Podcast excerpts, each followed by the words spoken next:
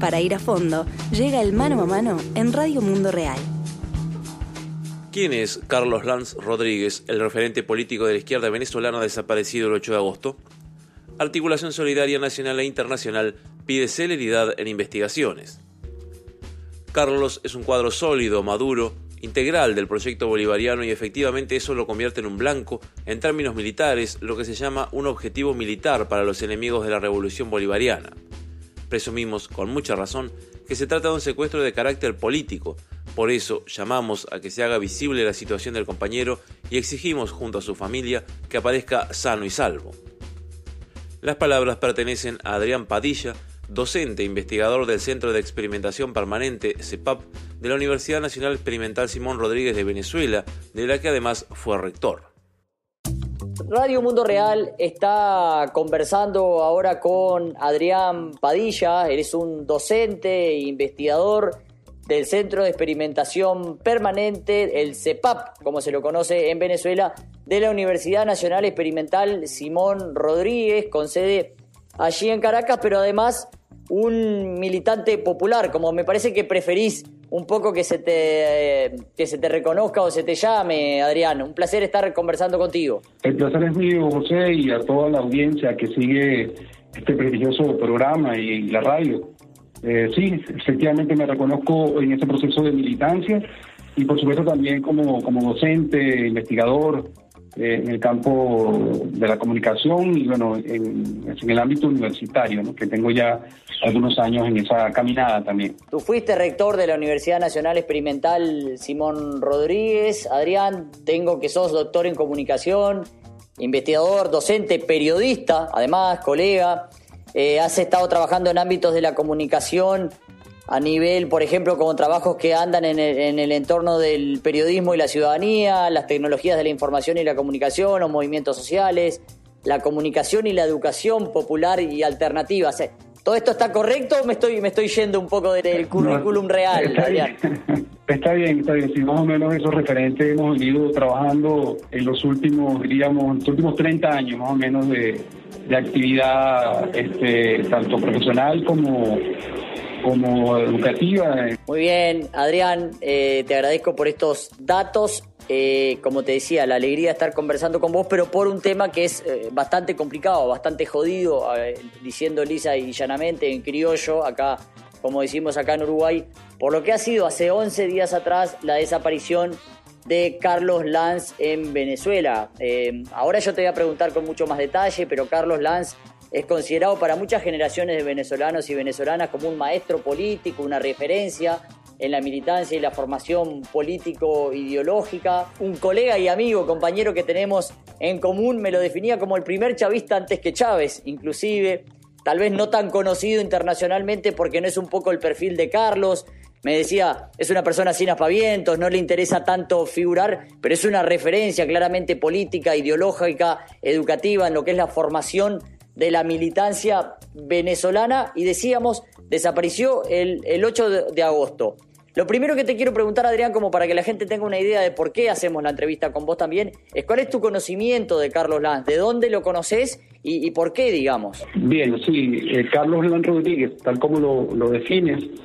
es un, referente de compromiso, digamos, social, político, cultural, eh, de transformación en Venezuela. Es un referente, crecimos quienes tenemos la vida toda prácticamente vinculado a procesos de lucha social y política en Venezuela, eh, crecimos conociendo de él. Eh, Carlos Lanz es una figura pública, ¿no? Eh, yo tuve eh, la, oportunidad de conocerlo, de verlo por primera vez en el año 75, eh, en un acto por la libertad de los presos políticos en Caracas. En ese momento, bueno, era un momento antes de la Revolución Bolivariana, en un periodo de los llamados 40 años de la, del punto fijismo. En Venezuela se le dice así por un pacto político que hubo que llevó 40 años de un modelo bipartidista y era una democracia muy autoritaria. Entonces era una época de muchos presos políticos, también en, los años 70 todavía había eh, implicaciones, diríamos, de un proceso de lucha armada que fue fuerte en los 60 y que todavía en los 70 y 80 se mantuvo de alguna manera con proyecciones, ¿no? Y en el año 75 conozco a Carlos en un acto en la Universidad Central de Venezuela, eh, donde él pues participó como parte del Comité Unitario por Amnistía y contra la Represión, el CUPA, eh, que en ese momento era una articulación de diferentes movimientos de izquierda que luchaban por la liberación de los presos políticos. Carlos acaba de salir de la cárcel en ese momento, eh, una primera una primera prisión de, Carlos como, como preso político y ahí fue donde lo vi por primera vez. Muy bien, tú ahora estás radicado en, Brasil, eh, Adrián, si no me equivoco. ¿Cuál ha sido en, los últimos años tu cercanía con, con, Carlos? ¿Cuál ha sido la relación que han mantenido aún a la distancia? Sí, no, eh, eh, digo, o sea, hice ese referente un poco para que viéramos en la distancia el tiempo en que, en que se le conoce. Ahora, en el tema del intercambio, eh, bueno, sí, Carlos después tiene una situación también otra otra detención política, va a pasar un tiempo importante en la cárcel, en una prisión histórica en Caracas, que es el cuartel San Carlos, y el Carlos allí va a convertir esa experiencia carcelaria, diríamos, en una escuela. Él se va a dedicar a estudiar, a investigar, a producir materiales teóricos que eran muy importantes o, han sido muy importantes para el movimiento revolucionario y popular venezolano. Y esos trabajos comienzan a salir como artículos, como, como folletos, como libros sobre varios temas. Y Carlos va a preocuparse con el tema de la educación popular. Cuando él sale de esa segunda prisión, ya en los años 80, eh, Carlos se compromete en procesos de educación popular, es un conferencista, un, eh, diríamos, un facilitador de talleres en, diferentes espacios populares, en barrios, en zonas campesinas. Carlos forma parte de un equipo que formula una propuesta metodológica que se conoce como INVEDECOR, que es investigación, educación, comunicación y organización popular, INVEDECOR tiene mucho que ver con educación popular, con sistematización de experiencias, con la educación para la liberación, con el pensamiento de Paulo Freire, con el pensamiento de Simón Rodríguez. Entonces, bueno, allí se le conoce y bueno, vamos a cruzarnos, diríamos, en, diferentes momentos de nuestras vidas, en proyectos comunes, en proyectos de frentes culturales, en procesos de, de convocatoria popular. O sea, vamos a mantener un tiempo importante, como bien mm, refieres, yo me encuentro en este momento en Brasil, pero eh, estuve un tiempo anterior, o sea, me formé, el, estudio de posgrado fueron en la Universidad de San Pablo, pero yo regresé a Venezuela en el año 2004, ya en el tiempo de la Revolución Bolivariana, y cuando regreso encuentro a Carlos mm, vinculado, diríamos, eh, y así lo, lo, lo decimos, ¿no? Él consiguió leer eh, en profundidad la propuesta de Chávez, ¿no? la propuesta bolivariana, y eh, tempranamente, digamos, se, incorpora a, esa experiencia, eh, sobre todo en este momento en el ámbito educativo. Carlos va a formar parte de los equipos que formulan la, propuesta del currículum bolivariano, la educación bolivariana, sí que va a tener todo un impacto, diríamos, en, la, en las políticas educativas educación básica y educación media, fundamentalmente. Va a tener mucha resistencia eh, por parte de las fuerzas que se oponen al proyecto bolivariano, eh, tanto así que hay una campaña este, que se hizo muy fuerte en los tiempos de antes del golpe del 2002 y, y, siempre aparece o aparecía o ha aparecido en momentos de, gran confrontación que es una como una especie de consigna de la derecha en Venezuela que con mis hijos no te metas porque se plantea que la propuesta bolivariana de educación es ideologizante, ¿no? Entonces allí la pregunta es que si la propuesta educativa tradicional que hemos tenido no ha sido ideologizante y, si no responde a una lógica de un proyecto eh, sociohistórico también, en este caso de las clases eh, dominantes, ¿no? de, las, clases, en este caso en Venezuela llamamos las oligarquías o los grupos privilegiados históricamente. Entonces allí vamos a conocer, vamos a encontrarnos de nuevo con Carlos vinculado fuertemente a esos procesos. Eso va a ser ya a partir del año del 2004 y vamos a seguir teniendo contacto inclusive en otras experiencias. Carlos,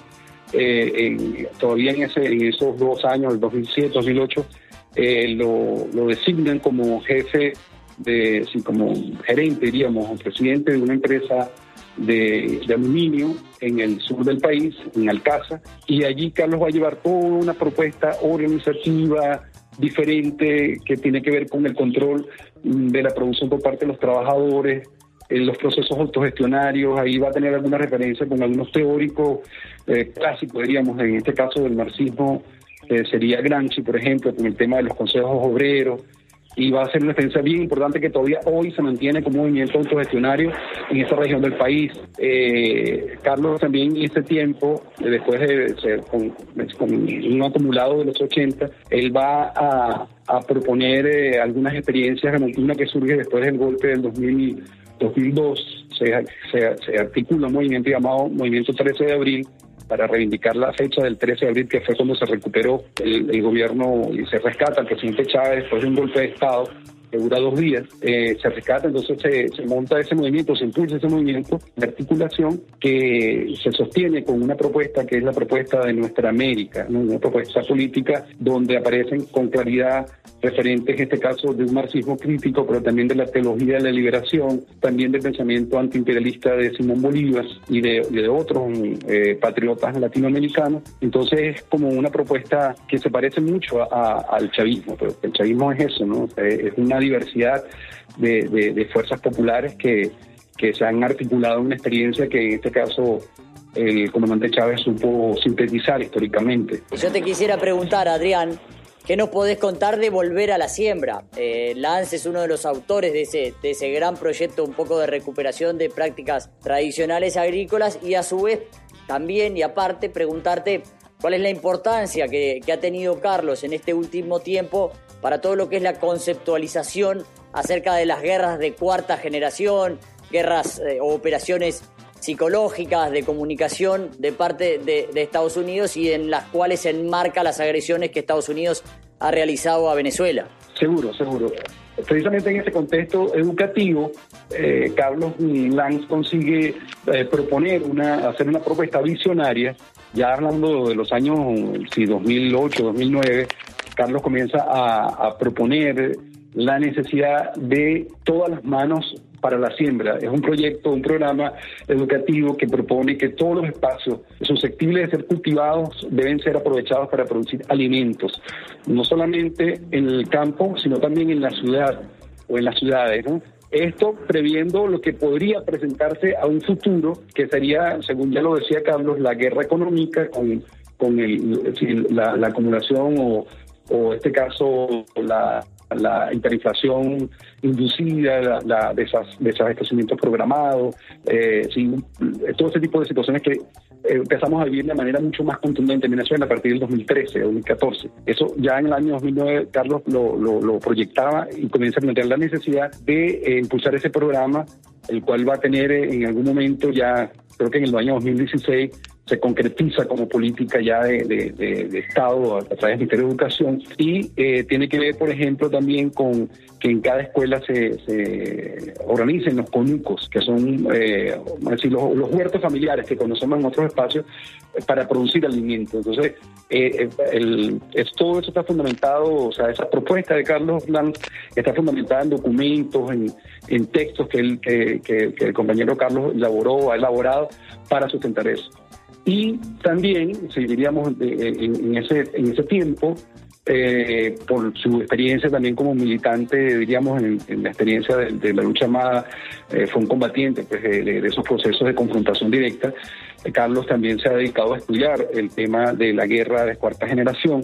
estudiando a fondo los, referentes neoconservadores y conservadores de los Estados Unidos que han sustentado estos, estas doctrinas que hoy eh, conforman lo que se llama la, doctrina norteamericana de defensa, que eh, da un énfasis importante a las guerras no convencionales, así se le conoce, eh, en términos, diríamos, amplios, y que tiene expresiones concretas llamadas guerras de, proximidad, de proximidad, proxy war, o la guerra de enjambre, o la guerra híbrida, este, que hay varios teóricos pues, que han trabajado de esto y Carlos se ha dedicado a estudiar, a estudiar estos procesos este, con, y los coloca en, el desarrollo de una estrategia continental por parte del imperio, no solamente para Venezuela, sino para todo el resto del continente, cuando hubo esta, esta función de la llamada onda eh, o ola progresista de los gobiernos populares en América Latina, a pagar la experiencia que durante los últimos 20 años se generó en América Latina y que fue de tal impacto que cambió el mapa geopolítico latinoamericano. Comienzan a, darse gobiernos populares, a consolidarse gobiernos populares en diferentes países y comienzan también a impulsarse este, articulaciones, diríamos, independientes entre los países, decir, eh, sin la participación de los Estados Unidos. Entonces eso genera geopolíticamente decir, un riesgo en el control hegemónico hacia el continente. Y de allí, o en, esa estrategia que, que se, se reflejó en varios lugares del continente, tuvo, por supuesto, un punto muy central y tiene un punto muy central en Venezuela. Entonces, gran parte de las acciones que se desarrollan eh, como ataque del centro hegemónico hacia Venezuela se expresan en la guerra no convencional y Carlos Lanz se ha dedicado a estudiar ese proceso, una agresión que, que está inclusive fundamentada en el decreto de Obama del 2015, donde se declara que Venezuela es una amenaza inusual y extraordinaria para la seguridad nacional de los Estados Unidos y por eso se justifica todo el, bloqueo económico, el bloqueo financiero y también podrían plantearse el desarrollo de acciones más directas como en este caso cuando Carlos explica lo de la proximidad o guerra de aproximación o por proximidad o por encargo, es la utilización de gobiernos vecinos para que impulsen esas políticas de agresión hacia Venezuela. En el caso concreto de Venezuela, eh, quien, quien concretiza esa, esa acción directa de la guerra por proximidad eh, viene siendo el gobierno colombiano, la política de, oficial del gobierno colombiano, eh, que claro, que no se da una acción directa eh, aún, pero sí en, el discurso y sí en las políticas y sí en un conjunto de conflictos que se plantean en ese sentido y una cierta carta abierta también para la incursión de fuerzas irregulares, en este caso para militarismo eh, colombiano, se, ha, se ha visto en Venezuela, ¿no? Entonces también en ese en ese sentido se habla de lo que son las, las estrategias de guerra no convencional que tienen que ver un gran peso en el uso de tecnología, en el uso de operaciones psicológicas que se desarrollan a través en este momento con el uso de las redes electrónicas, así como cómo se, se desarrolla ese proceso. Carlos ha desarrollado junto con los equipos, por ejemplo, de comunicadores en acción y con otros equipos que trabajan en el tema de la comunicación a nivel popular, ha desarrollado metodologías que permiten hacer lecturas sistematizadas de estos procesos de construcción, diríamos, de tendencias y de visiones, de manejo de lo que hoy se llama falsas noticias o fake news, este, pero como parte de, guerras o de, acciones eh, dirigidas o direccionadas con objetivos concretos, en este caso atacar al, proyecto bolivariano y, generar una situación caótica que permita pues el avance de fuerzas opositoras este, que desconocen inclusive eh, la, sobre todo, desconocen sobre todo la legalidad, legitimidad y constitucionalidad del gobierno venezolano. Adrián, a ver, no precisa ser muy iluminado para presumir que la desaparición de Carlos eh, tiene motivaciones políticas. Una desaparición que además se da, según algunos detalles que ha mencionado la familia de Carlos, eh, en términos muy extraños, como que por ejemplo haya dejado la comida y las cosas que tenía prevista eh, comer ese día arriba de la mesa, como, como, que darían una eventual pauta de una desaparición como muy intempestiva. Pero yo te quiero preguntar a ti, eh, Adrián, con, con, este, con todo este conocimiento que tenés de la realidad política, social venezolana y a su vez de todas las amenazas que Venezuela ha enfrentado de parte de Estados Unidos y sus aliados tanto venezolanos como colombianos. ¿Vos cómo lo ves? ¿Cómo lo viste y cómo lo estás viendo con el paso de los días? Ya, sí, la primera cosa nos enteramos a través de, los propios compañeros y, de, la, de los grupos de WhatsApp y de los canales que tenemos abiertos con los compañeros y con la denuncia que la propia familia de la compañera Maggi Kumare, la, la, esposa de, Carlos, eh, ya se pues, los órganos mm, competentes el día el día el día domingo no ya se hace la denuncia y se hace público la, desaparición de Carlos. Entonces, ¿qué te digo? Eh, para un primer momento es un impacto muy fuerte para todos nosotros y nosotras, diríamos, que le conocemos al compañero, pero también desde el punto de vista político entendemos algo que el propio Carlos nos ha venido eh, enseñando, que nos ha venido propiciando en, estos tiempos, que es la, la, la realidad de la presencia decir, de fuerzas especiales, en este caso de los Estados Unidos en, Venezuela, a través directamente o a través de, paramilitarismo colombiano, eh, que hace poco, sí, en este caso fue público una incursión que hubo, una llamada Operación Gedeón, donde bueno, fueron capturados, fue fallida por parte de ellos, y grupos populares, digamos, en las milicias populares venezolanas capturaron junto con los organismos de seguridad a, estos invasores que llegaron, que eran, eran venezolanos, eran colombianos, y habían varios ex eh, marines eh, norteamericanos. Entonces, ese, eso es una realidad. Entonces, en esa realidad, claro que pensamos, y por todo lo que ya hemos conversado, es decir, Carlos es un cuadro eh, sólido, un cuadro maduro, integral del proyecto bolivariano, y efectivamente eso lo convierte en un blanco, diríamos como se dice en términos militares, en un objetivo militar por parte de, de la contrarrevolución, por parte de los enemigos de la revolución bolivariana, y eso todo eso nos hace pensar, nos hace presumir, pues con, con mucha razón, de que eh, se trata de un secuestro de carácter político y que bueno, estamos por eso haciendo esta presión y haciendo un llamado a que se haga visible la situación del compañero Carlos Blanco Rodríguez y, exigir junto con su familia que aparezca pues sano y salvo. Eh, Adrián, uno eh, estima que hay coordinaciones con la familia de, Carlos Lanz, ¿no? Con el hijo, con, con la señora. Me interesa saber un poco, tú justamente estás radicado en Brasil. ¿Hay algún tipo de triangulación, digamos, Venezuela y las personas cercanas al proceso bolivariano y revolucionario en Venezuela en otras partes del mundo que estén intentando como levantar el relieve de este caso? Seguro, seguro. Ahí, se ha generado una, una onda, diríamos, de articulación solidaria en Venezuela, eh, sí, con toda la gente, como, como ya les comenté, el trayectorio, o sea, la trayectoria y esa caminada de más de 50 años, Carlos conoce mucha gente y mucha gente lo conoce. Entonces, mucha gente se ha activado para hacer cadenas de, comunicación, pero también para movilizarse frente a los organismos, diríamos, eh, competentes. Hoy, por ejemplo, hubo una presencia en casi todos los estados de Venezuela con un petitorio a la Fiscalía General para la reconociendo lo que ya viene haciendo la, fiscalía, ¿verdad? Para, para investigar el caso, pero pidiéndole también celeridad pues a, esos procesos. Si la gente está articulada, la familia de Carlos, por supuesto, hay, hay contacto con, con la familia. Eh, además también hay puntos, diríamos, de un tejido histórico en Venezuela. O sea, Carlos forma parte, junto con otros compañeros y compañeras, formamos parte pues, de, una corriente que llamamos corriente histórico-social, que no es un partido, que no es un grupo, sino que es una corriente misma de, historias en común y de puntos de, vista también con coincidentes con la manera de, hacer política y de hacer educación popular, etcétera. Entonces, esos colectivos, que son colectivos, son muchos colectivos, son individualidades, están activados y activadas, como decimos en Venezuela, eh, con el tema de Carlos. Entonces todos los días tenemos varios momentos en el día en que nos comunicamos, se están tratando de que las acciones sean ordenadas, por supuesto hay una solidaridad este, muy grande con la familia, con las hijas y con el hijo y, la, compañera de Carlos.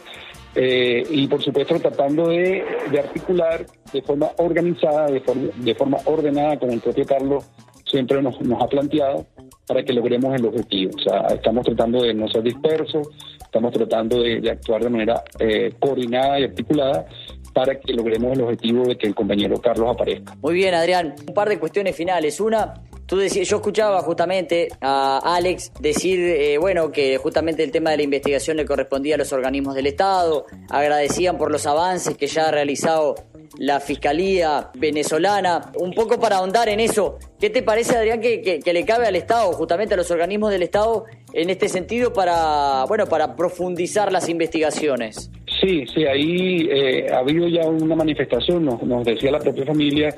del compañero que sí, que los organismos habían respondido en sus términos, eh, se habían manifestado, había inclusive algunos directivos de, los propios organismos habían eh, llamado directamente a, la compañera para estar al tanto de la situación y lo que pedimos es que se siga trabajando en ese sentido, no sé, que se siga eh, avanzando en las investigaciones, utilizando todos los recursos que tiene el Estado, desde el punto de vista técnico y tecnológico, este, y, de experticias, pues, para que eso avance lo más rápido posible, y también haciéndole frente a, unas matrices que se que se comienzan a colocar en, en las redes electrónicas, en, los medios que empiezan a circular, eh, tratando de, generar confusión con respecto a la, situación del compañero. Por un lado se habla de que por que el compañero por la edad que tiene sufre de alguna enfermedad de memoria, llámanos Alzheimer, ese tipo de cosas, cosa que es completamente falsa. Un compañero que está activo desde el punto de vista intelectual e inclusive físico, no es un hombre que, que tiene algunas mm, dolencias por la propiedad, pero que están acompañadas de manera, este, sí, digamos, médica, sea, el tema de la alimentación, el tema, lo que a esa edad todos podemos tener, ¿no? Pero eh, es un hombre muy activo y, y, y, por eso no se descarta pues, que haya sido una situación de otro tipo. Eh, otra gente que genera informaciones inclusive truculentas, situaciones, por ejemplo, alguien de la derecha, ultraderecha en Miami colocó una información diciendo que había sido el, Estado que había, se había llevado al compañero porque lo habían descubierto en algo de corrupción en la época en que estuvo como director de aquella empresa en los años 2008. O sea, una cosa increíble, pero cosas se dicen. Sí, descabellada completamente, pero se dicen como se dicen, quedan ahí eh, eh, eh, resonando como, como fake news, como, como falsas noticias y bueno, para hacer su trabajo. Entonces, efectivamente, esa, esa, esa, es la situación que, tenemos, estamos sí articulados y estamos conscientes pues, de, que, de la necesidad que tenemos de estar hoy más que nunca unidos y unidas en este sentido. Muy bien, Adrián. Y a los medios de comunicación alternativos y cercanos a los movimientos, a las organizaciones populares, nos cabe este rol, el rol de ahora de dar a conocer quién es Carlos Lanz, cuál es la importancia que tiene Carlos Lanz para la sociedad venezolana, para las luchas políticas y de la izquierda de ese país y que tratar de también elevar un poco al nivel internacional este caso. Bien, para finalizar esta, esta conversa que hemos tenido hoy, bueno, nos queda primero colocar la importancia que tiene este tema de, de que podamos desde todos los lugares hacer una sola voz que reclame pues la, la presencia, la aparición del compañero Carlos Lan Rodríguez por todo lo que ya hemos comentado, o sea, por, todo su, aporte, su contribución, por, por lo que significa para, para el pueblo venezolano, para la revolución bolivariana, pero también pensamos de alguna manera que todo lo que ha venido construyendo el, compañero Carlos en Venezuela es, es una contribución también para el pueblo, para los pueblos de América Latina, para los pueblos en lucha de nuestra América. Entonces, un poco el llamado es que podamos mm, sumarnos a esa tarea. Esa, es una primera cuestión, o ya finalizando, ¿no? Y la otra, y ya con esto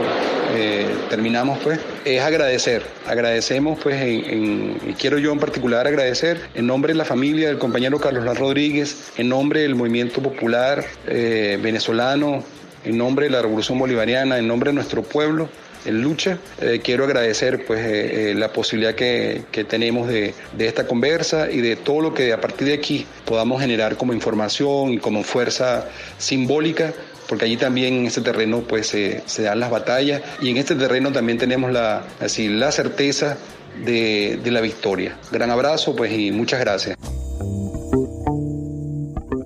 Para saber lo que no dicen los medios corporativos, noticias en Mundo Real